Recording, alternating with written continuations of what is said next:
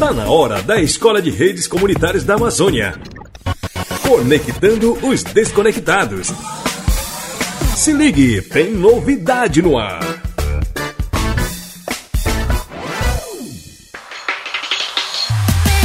Os estudantes da Escola de Redes estiveram em Santarém na semana passada participando de uma oficina sobre como usar rádio amador para conectar internet em comunidades da Amazônia. Esses estudantes são jovens de sete territórios dos estados do Acre, Amazonas e Pará. A oficina abordou os princípios da energia fotovoltaica e permitiu a construção do Sistema de Intercâmbio Multimídia Rural e Emergência de Alta Frequência. É o Sistema Hermes que nós estamos falando. Na prática, compreenderam os princípios de uso de energia fotovoltaica e da tecnologia Hermes a partir de instalações dos equipamentos. A capacitação foi ministrada pelos professores Roger Luiz Godoy, Evandro Oliveira e Matheus Paulino. A proposta é que os estudantes que moram em áreas de comunidade dos três estados utilizem as tecnologias para potencializar a conectividade em suas regiões. Na prática, eles aprenderam a montar, cortar, instalar e configurar equipamentos como antena e os painéis solares.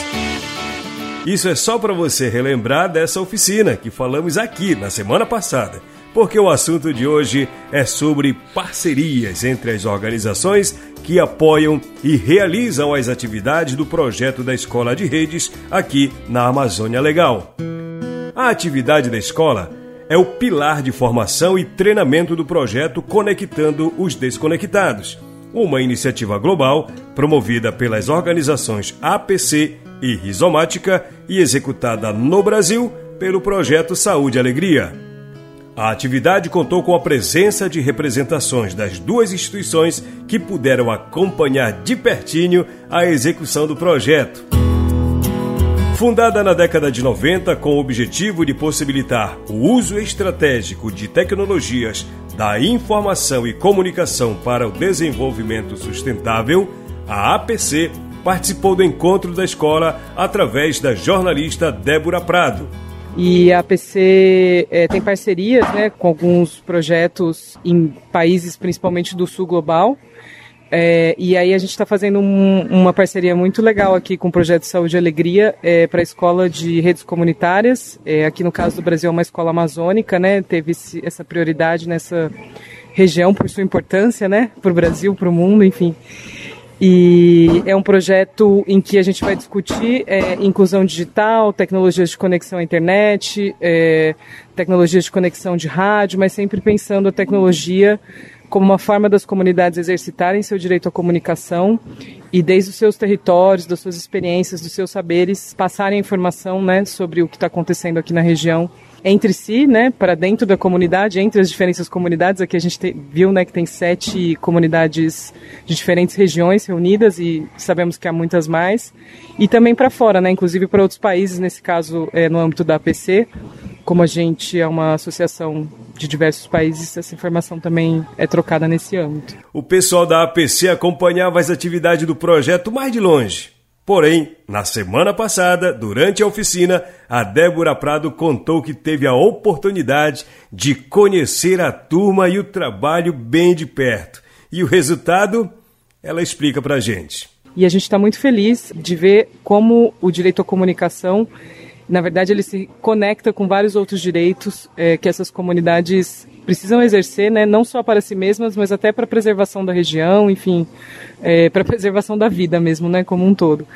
E a gente fica muito feliz de ver que essas comunidades estão desenvolvendo laços, né, estão se conectando cada vez mais, enfim, estão participando desse processo juntos para poderem trocar entre si é, e cada um desde o seu território se fortalecer mutuamente. E, e a gente vê que a comunicação ela é muito poderosa nesse sentido, né? Quando ela cria essas relações de afeto até e de colaboração, é, de, de luta, né? Dessas comunidades é, da região e, e daqui para fora também, né?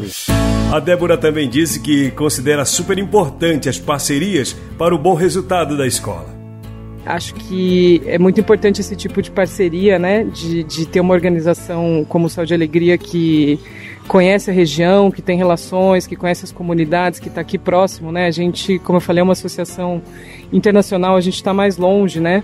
É, então esse projeto ele não seria possível é, sem toda a bagagem, né, que, que o Céu de Alegria traz pela sua atuação histórica de muitos anos e, e pelo trabalho lindo que eles estão fazendo na escola agora. A Daniela é do México. Ela é colaboradora de uma organização chamada Redes pela Diversidade, Equidade e Sustentabilidade, que trabalha com comunidades indígenas lá no México há 18 anos. Faz acompanhamento de projetos de comunicação através de diversas ferramentas e principalmente através da educação e da formação, utilizando metodologias participativas e educação popular. A organização da Daniela colabora con diversas organizaciones, entre ellas el PSA.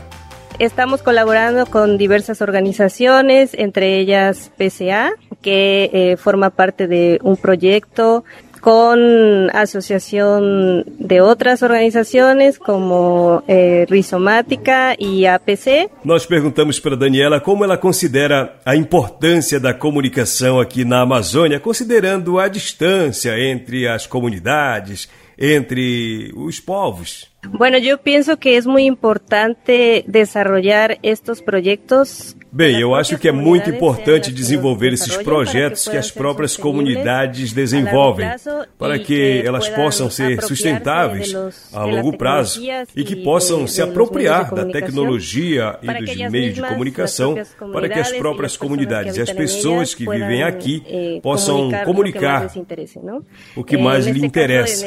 Neste caso, na Amazônia, acho que eles sabem dos problemas que existem e acho que os meios de comunicação podem ajudar as comunidades em diversos aspectos, como a luta pela defesa do território, e eh, por isso acho importante que eles desenvolvam essas capacidades por conta própria, com o apoio de outras organizações que possam dar essa ajuda ou formação.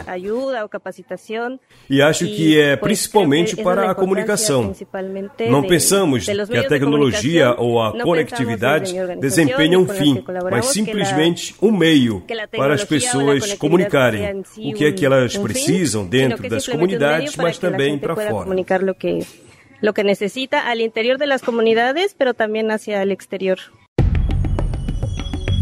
Quem conhece a Amazônia sabe a distância entre uma comunidade e outra, um município e outro. A distância de um estado para outro, então, nem se fala. Por isso que a Adriane Gama, do PSA, que integra a equipe gestora da escola, considera fundamental as parcerias apoiando essas iniciativas. A importância da gente ter esses parceiros sociais, especialmente nessa área de redes comunitárias, ela é fundamental para que a gente possa fortalecer ah, essas redes comunitárias nesses territórios amazônicos. A gente vê a, a dimensão geográfica da Amazônia. E a gente acredita que esses parceiros eles podem fazer com que através de oficinas como essa, onde a gente está se apropriando de tecnologias é, sociais que possam fazer com que mais pessoas tenham essa, esse direito à comunicação é, em seus territórios, a gente compreende que esse conhecimento ele vai ser muito fundamental para o crescimento de todos esses, esses espaços democráticos de voz e vez nessa nossa floresta em pé. Graças aos parceiros, a Escola de Redes segue firme, transformando vidas de jovens que se conectam através da comunicação.